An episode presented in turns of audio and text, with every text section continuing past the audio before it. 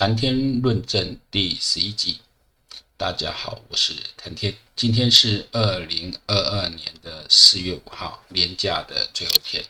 那么国际上当然乌克兰呃保卫战这个继续在延烧，然后呢，COVID-19 这个武汉肺炎的疫情也是继续在延烧。这两件事情都蛮大的，然后台湾已经连续三天的确诊人数都破百了，那今天是四月五号是破了两百例了，那那陈时中部长说，呃，还没有到达高峰期，但是看来你的重症人数是很少了，那我们当然是支持哦，支持这个我们政府能走向解封的状态，因为像欧美国家，甚至东南亚，说越南这么严重的国家都解封了。那你说韩国他们现在连续好好长一阵子，韩国都是每天确诊人数的世界第一名。现在韩国已经有将近一千万人有得过武汉肺炎，那也就是说，他们韩国大概四千多万人嘛，几乎每四个人当中就有一个人，所以他们也没有什么紧张的，因为疫苗也打那么多了，他们也都打了，也是跟呃台湾一样打三剂的。那那你不可能说呃，然后也没有重症。那你干嘛要去采取太严重的一个措施哦，那所以我们今天还看到一个，因为我们我平常也蛮注意 K-pop，现在 K-pop 只有两个团是完全没有被染疫到的，也是 NCT 的男团，我不太认识。这个这个团就有二十二个人，但我知道他们最近好像也蛮红的，BTS 之后也蛮红。那另外就是有我们周子瑜呃在的这个呃 Twice 啊 Twice。九个成员，他们前阵子都在美国开演唱会哦，居然也都没有人确诊过，然后就表示说都还蛮乖的，这孩子都闲闲着没事，就是都待在待在自己的小圈圈里面哦，那也都蛮严格在防护的哦，因为去美国一趟哦，跑那么多地方，居然都没有确诊，也蛮奇怪，表示都没有乱跑。那就是说韩国是这样的态度，那你再看看中国会怎么样？哦，那我看那个照片，我真的是看到影片，我真的非常心痛，我也希望是假的。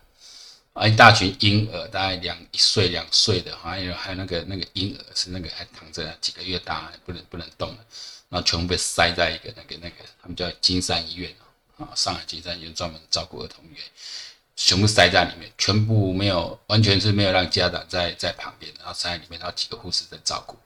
你想想哦，我我不知道多少人有照顾婴幼儿的这个经验，像我是有的。你像一个一个孩子哦，你光要带出门。你光要带出门，带他出去玩个半天一天，就要带多少东西？奶瓶、尿布啊，什么都一堆啊，衣物啊，换洗的东西。做一个妈妈包嘛，出门就要带个包包，里面就塞了东西。那你这样子突然把他们带走，好像隔那么多天，你是不是都有备齐了？因为我看到影片里面每个小孩都在哭啦。那你这个年纪都没有，突然丢到一个都没有，没有，没有妈妈在。在亲人在旁边照顾，你家长不哭啊？婴那婴儿是还搞出来精神状况，那就一个婴儿床塞了三个孩子在那，我就觉得妈的，中国太扯了！做这事情，我真的是，哎、我觉得中国人到现在你还忍得住的话，哈，那活该，你就是要该当奴隶。我刚恭喜在了西安，你你个那个你没掉哈，我嘛我嘛不要抖啊，哦，这个真的就是那那那你自己你自己都你这不敢反抗了哈，那当然很多中国人啊，我们在这种反抗，要不？有各种管道，至少你们不要再支持你们政府，至少你们内部哈有一种对抗方式，你不要，你不要干政府，去干支持政府那群人，你们开始干那些小粉红啊，是不是？对不对？那你你说哦，我我多讲话，我我就会马上被被封。那如果同时几万个人都在都在发，几十万、几百万都在都在发这讯息，你觉得这些警察要封谁？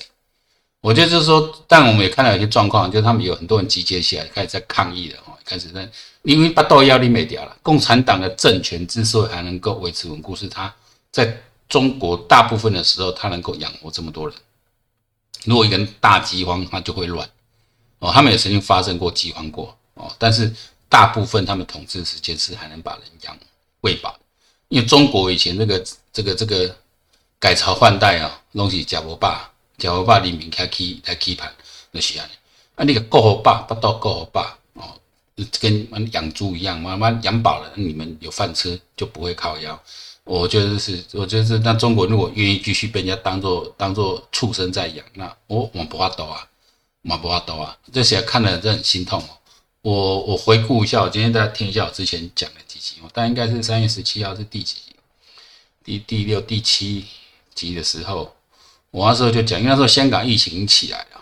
我这个从我二月十八开始录录播第一集开始，其实我一开始就讲说，因为我是之前开始关心乌克兰战争，然后发现怎么怎么舆论是这么的偏颇，这这明明的写震惊啊，而且美国已经撤侨了，已经发出警告，几月到几几月几号到几月几号之间，俄罗斯动手，他们已经撤侨，这情况现在事后来看非常准确。那时候台湾一大堆人哦，包括你说你说拦那个专门。看中国媒体去拦就算了，包括我们这自己一些一些比较反啊，比较比较台湾派的，也也也也搞不清楚状况，因为全世界大部分媒体都这样子，所以那时候觉得，哎，是该出来讲讲话了哦。那二月四号发生之后，我看了也心痛。那二月四号我们观察几天，我那时候对泽连斯基这个表现呢英勇表现，我非常佩服，会判断说这个仗是打得下去，因为你三十六小时、四十八小时没有打下来，而且看起来是。呃，俄罗斯是它的战略上啊是有问题，然后乌克兰也没有我们想象中弱，所以那时候预测乌克兰撑得下去的，哦，撑得下去，结果现在撑到现在一个多月了，比我想象久。那时候好像撑个三四个礼拜，应该双方就会和谈会结束，应该双方都希望在一个月内结束。然后现在也现在继续在打，哦，这个话题我们等下再谈。那另外就是我那时候在三月十七号的时候，我香港疫情的时候，我就判断说这个接下来中国一定受影响。因为中国周边，韩国那时候已经是连续很很一好好几年都是全球状元，每天都是确诊十几万人哦。然后跟他，因为韩国毕竟他跟中国还是有有相相这个来往蛮密切的周边国家嘛。那另外就是香港，那香港还是跟你进去广州、深圳、深圳、上海这边都一连线的。香港这么严重哦，你广州、上海绝对顶不住。所以开始从东北开始，你看东北跟韩国那边就就就往来。然后像南方这边，广州、深圳，然后到上海这边都是相连，北南都中了这几个重点城市，你上海不中。然后上海，因为你越先进的一个城市哈，你这种密闭空间啊，这种特别像还是比较冷的、比较冷的一个状态，这样子。然后你这密闭空间的密闭的交通运输工具，然后他们中国已经因为前阵子。呃，他们用这种防堵方式啊，已经可以告诉人民说，啊，你可以用戴口罩。看到大概前年开始，二零二零年开始，我看中国很多电视节目啊什么，就像那种现场 live，就就没有再戴口罩了。哦，那时候都没有出事，感觉上就是偶尔爆一个，偶尔爆一个，没有什么出什么大事。可是你从啊，那、去年你看，就一个城市一个城市在封。哦，比较包括我一些做外销朋友，其实包括东莞啊这些地方，其实大概从。去年年底一月开始，就是都都都没有工厂就没办法正常的上班，经常这里封那里封，它是点的封。那现在瞒不住这个爆开来，然后中国政府看一直在欺骗人民嘛。那现在封了又说这不叫封啊，叫什么静态全区域静态管理？What smart go？哦，我说这个一个一个充满谎言。然后我真的我那时候预测到，甚至我还特别回去听一下那时候讲什么，因为我没有讲稿，我是预测到。中国这个这个爆会爆会爆，然后后来你看一个一个爆起来，哎，果然如我所料，因为这不是不是说我们我们没有通灵，我们就是预测嘛，就是看掌以我们掌握得到的资讯，然后一个逻辑来推演，这个你要瞒瞒不住，因为我觉得之前就一点一点在爆嘛，只是一直在压嘛。你会压不住，因为欧米克隆就是会压不住。但是我真的没有料到习近平会蠢到说继续在搞这种这种这种全封闭、全隔离。其实习近平稍微聪明一点，或者幕僚稍微敢建议一下说，你就顺势而为嘛，就中央改个政策容易啊。我们这里政策也是在调整啊。你看那陈忠政策调整被柯文哲那边考试，这柯文哲这个烂人哦，真是你有什么考试？本来这个就是随着病毒的变化。随着环境的变化，随着情势变去做调整。啊，跟着共的光 SOP，这这个东西怎么 SOP？现在病毒跟两年前病毒是一样吗？跟去年病毒是一样？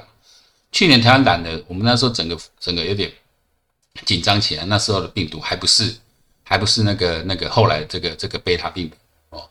那之前都会比较担心，因为那时候致死率很高，特别我怕说那个更强的病毒进来。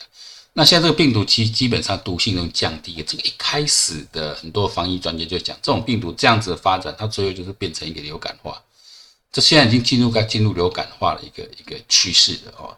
所以我们的防我们的防疫措施就要就要去改哦。那你现在你现在这这个这个你你现在柯文哲那边讲讲什么消委？安利 SOP 你要把前年那一套，把 SARS 那一套拿来做嘛？但不可能。这个思维，你看这个思维是不是跟他习近平很像？对不？这都是种君主君王的思维，朕就这么说了，就是这么干。我就是最懂，我就是最厉害，我就是最圣明哦。就像柯文哲讲，我比防疫中心还懂防疫，你个屁的！嘿，柯文哲是怎么想？柯文哲一个外科医生，这我还是听医生那些内部人知道，一个进不了手术房的外科医生，只能待在急诊室的医生，这表示什么？我老师别搞你信。作为一个外科医生，特别是台医生，你当然是希望能够进手术房啊。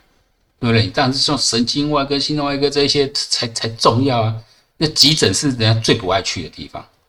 那那柯文哲被丢到急诊室，没人要收他。你你你变成是一个不能开刀的外科医生，因为急诊室只能做外科的救助嘛。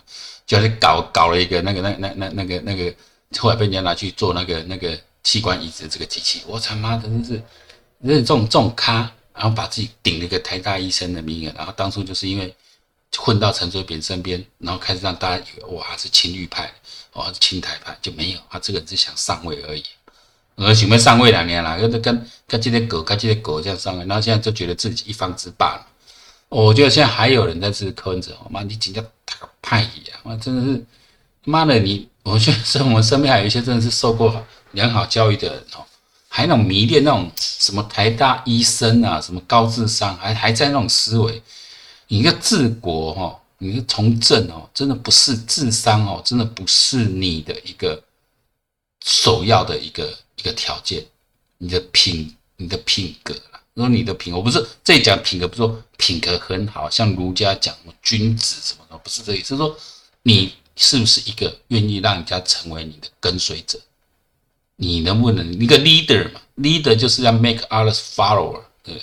你要让其他人都愿意跟随你向前迈进的，所以你的这种品德很重要。我们讲自己的德，不是说我高高什么什么什么多伟大的那个高尚的情操、光风霁月，不是讲，不是在讲，不是在讲的东西。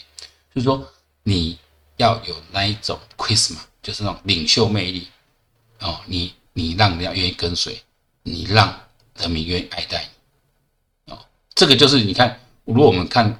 蔡英文为什么？我们说蔡英文如果选上蔡英文，那选上第一第一第一次选上总统的蔡英文，我们称他为蔡英文一点零，跟现在蔡英文二点零差别在什么地方？就是因为亲近群众，一点零好像躲在深宫里面啊。所以说，李秀莲李秀莲哦，在骂骂骂，也有点道理。你说那公是老老反对老反对，也是骂道理。你你不能躲在深宫里面嘛，你要自己站出来。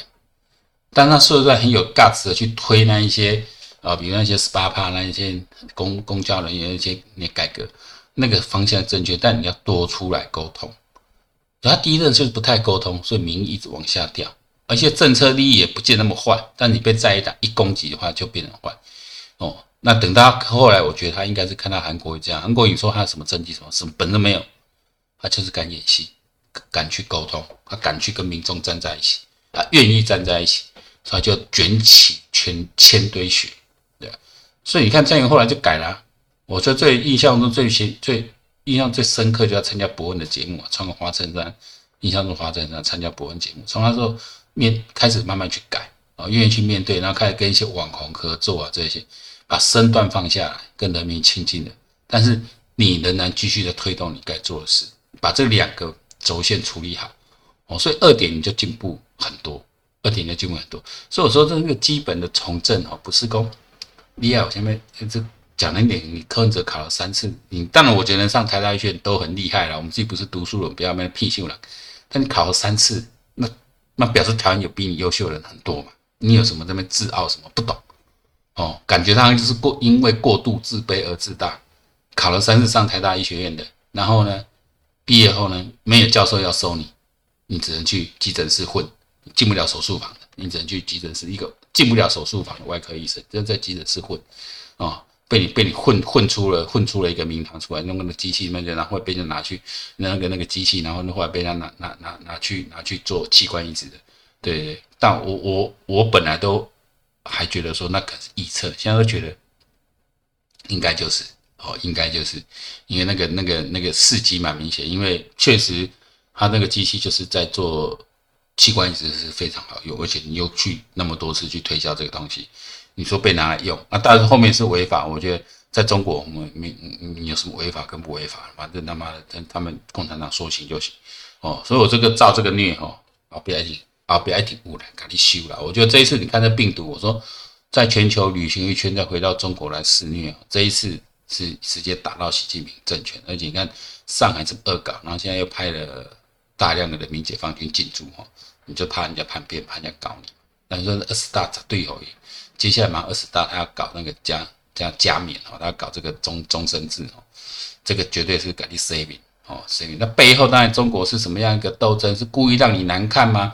我觉得也不见得诶，因为我就看到有些中国朋友说啊，那是反反习派的哈，故意这么搞上海让你难看，我也不见得了，因为吹威胁你讲的呀，那你可以马上改啊，对不对？说哎，我们这个哈病毒已经哦。因为之前病毒已经被我们这个哦被我消灭哦，被我亲自部署、亲自指挥哦，把它消灭了哦。那现在这病毒呢，已经哦是哦病毒性很低了哈啊，也不会造成重大伤亡，所以我们会采取一个保守的一个一个一个开放型的这个管制政策，你就不要去疯了嘛。哦，你确诊就在家，你不舒服就在家自我隔离自，然后就去就去做，然后那个。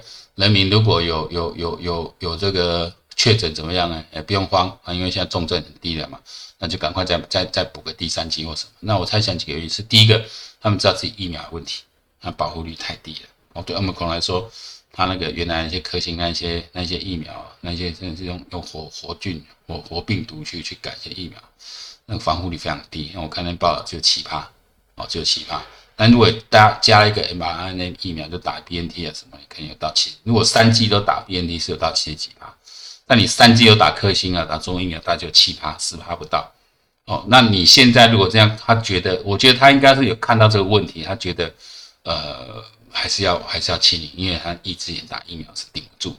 那你现在要再从国外进口疫苗，不可，也不太可能。那他们当然，中国如果没有呃人家技术的资源，你也。不太可能在那么短时间开出 mRNA 疫苗，所以他我是觉得他有这样的考量吧。不，anyway，我我真的想不到会有一个搞到这样子哈。那你看上海多少两千多万人，啊，你的深圳呢？我都觉得那你你搞到上海人，上海就是那种最眼高于顶嘛，觉得自己就像那台北的台湾天龙国人一样，上海就是中国的天龙国人。我现在上海人讲说，你中央不要派人来，我们自己弄就给弄好。我是相信的，因为上海人毕竟毕竟这些这精英比较多嘛，应该应该比较清楚怎么弄嘛。啊，就那被你这样一搞，然后又派了派了什么副主席去，我觉得我我我觉得后面中国这场戏啊，后面还是有的有的看。所以说，还台湾如果还在相信，中国防疫真的啊，你不要信，这个就是让你身上，如果真还有人在在质疑什么什么威。集权威权制制度比民主制度好，你就好好去看这一场的变化啊！民主制度但不是完美，那像不是完，但它不会生出一个像普丁这样的人，不会生出一个像习近平这样愚蠢的一个领导者啊！你说拜登很软弱，再怎么烂啊，完他妈烂咖，那这一任做完，搞不好没有下一任，对不对？他再怎么烂咖好了，因为民民主制度下还有国会制，还有司法制哦，他也没有办法那么的大。对不对？我说这个这个就是说，为什么民民主制度我们会去信任它？我们这种读政治出身的，我们要去对民主制制度产生一个信仰，就这样。因为在现有我们人类的呃现有知识之下，它是可以防止那样子一个独裁政权的产生啊。因为独裁这里就是我们现在看到，所以很很多我说我说我这节目啊谈就在谈天道论实证，甚至是要从实证的这些视线里面去看到说我们。什么是善恶？哦，什么是善跟恶？你这个独裁就是恶。你看普丁，我回过头来讲乌克兰，现在发生都坐在几个城市里，然后留下那个屠杀平民的证据。我现在还有人当初来讲啊，乌克兰也也在屠杀，在顿巴斯他们内战之后在屠杀这样。我说如果有，那为什么他们不去向国际法庭去申诉？你后面还有俄罗斯撑腰啊？那俄罗斯那时候都怎么没有人？怎么不不敢开放联合国啊？开放开放其他的第三方组织来这边做实地调查呢？没有啊，那些人民也是在做谣言传传传，你你大可以像现现在这样子，把这照片、影片哦全部拿出来，证据拿出来控诉嘛？没有啊。哦，你可能在那一战战争途中可能会有无辜百姓伤及无辜百姓的，一定会有。但像这种蓄意的谋杀，把你手绑起来，行刑式的这样在你脑门开枪，对不对？十几岁小孩子也开，然后有明显的强奸妇女的，哦，这这这之后又杀掉，然后在身上刻下一个纳税的，这个你说啊，要把他把他这个这个推到是亚速营，他一直一直讲说。呃，乌克兰亚速营这个算是个民兵组织，是是一个纳粹组织嘛，新纳粹组织嘛，要把它推过去。你看西恩就就西恩记得讲很好，那根据卫星来比对，哦，这些尸体已经在那边都很久了，哦，然后你们一直到三月三十一号，整个城市都是你俄罗斯的军队控制的，亚速营怎么来做这些事？那乌克兰疯了吗？见总统，我觉得他总统真是 gas 够，亲自到这几个城镇去去城市去去看。就在破解你这边说我们是自自自导自演，怎么自导自演？这要怎么自导自演？自自己杀自己人民出来配合叫人民配合演出嘛？我觉得这太扯了哦。所以你一开始在讲说乌克兰也也有屠杀人民啊，那都不讲，那讲的是现在这么战争哦，打到这么恶心的哦，就只能 ISIS。我印象中 ISIS 这么恶心的，用大量屠杀，大家就 ISIS 这种丧心病狂，像俄罗斯这样子。所以这个绝对要清算的，绝对要清算的。那我我觉得这样子的战事再发展下去，我觉得现在乌克兰变成骑虎难下。本来我想说，之前泽连斯基也放出风声来说，啊，他那个乌东两个省啊，就要建独立了，不要了啦。我那个那个老卵马马博艺术啊，给你个面子啊，反正他们不想跟我们在一起，好吗？就你们就拿走吧。啊，克里米亚好了，那既然已经都成为现实，就这样子。维持，我再多让两个州给你们维持现状，从此以后产博高追不了，你买个过来，你买过来干涉我。我觉得本来可以做这样南部，但你你今天已经这样子大量屠杀百姓，就很难转换了，很难转换了。所以现在大量武器进进都已经进去了，这种坦克车啊、各式飞弹又又全部运到乌克兰去，就是就是真的是，我觉得呃，我我我觉得这个情势再发展下去哦，可能不会如我们当。我如果当初遇到说，大大概乌克兰撑个一个多月，撑到一个让俄罗斯可以谈判，跟俄罗斯在谈判桌上可以平起平坐谈判的机会，然后可以一个呃，虽然是有蛮多伤亡，但至少可以和平共舞。但现在只有看已经干到这个程度，蛮难的，哦，蛮难的。你普丁的个性绝对死不认错。那你看这个普丁个性跟跟跟习近平个性很像，那习近平把普丁当偶像，就是当你学他嘛，我们老子跟你干到底。哦，这个就是用 TV 来修啊啦，就是让世人看到。我觉得前阵如果你看中国人崇拜普丁那种恶心的样子，哇哇，我觉得他多好哦，这个看见。但我现在现在中国人真的可怜，就是说他在中国里面还是听不到这些，看不到这些正确的新闻资讯。我想说，啊，我那那个小粉那，你就说你们正确，我们都是错的。啊，我你你敢你也证明贴出来，人家这也是。第三方国际第三方的媒体，当然他们讲说都是美美国在后面搞啦，这个扯不完了，因为他们的脑子就是那样子。美国政府有办法控制 CNN 吗？美国政府有办法控制这些美欧洲的媒体吗？这自由民主国家里面媒体是很难，我说不敢说百分百，但很难被你政府操控的。所以我上次在讲民主制制度、民主制度的运作中，重要这个言论自由保障是非常重要。你只有在言论自由的情况下，才有个民主的制度运行的可能。你没有言论自由就不用讲，你没有言论自由就不用讲。你你言论都控制住，不可能会有民主嘛？你连发声都没有，你要讲民主什么？投票有用吗？对不对？我我我派谁出来就谁出来了，没没有竞争对手，投票有用吗？香港在投票啊，香港就是民主嘛。所以真的要把这些很多事情本质看清楚，不要那么的虔诚。那我就很心痛，我看到无论是看到上海那个。儿童的样子看是战火下对儿童这这些这些牺牲掉这些平民，我们这就是看得很啊很难过。哦，这种愚蠢的人类，这种愚蠢的屠杀行为，要到什么时候哦才会停？今天在看很多评论家在讲，这个从二战之后就没有再发生过这么事。我想比较残忍就是 ISIS，那 ISIS 本身是个恐怖组织啦。哦，那你俄罗斯正规部队。应该是一个大国，一个正规部队这么干，好，那我现在希望台湾人民哦，看好清楚，看好兵，对不对？真的要看好清楚。那我们要赶快把战备，要不赶快国防力量再好好稳固下去，对不对？这种事我们不不可能让它这样在台湾发生，因为乌克兰就是有人在讲说乌克兰是为台湾示范，只示范一次，啊，他用他最悲苦面让我们看到国防重要，安全重要。他用他奋战那边让我们看到说怎么样打赢这场不对称的战争。我觉得这个部分呢，是很值得我们继续再再观察、再追踪。那无论如何，还是希望世界和平早点到来。谈天论政第十一集今天就到这里结束，再见。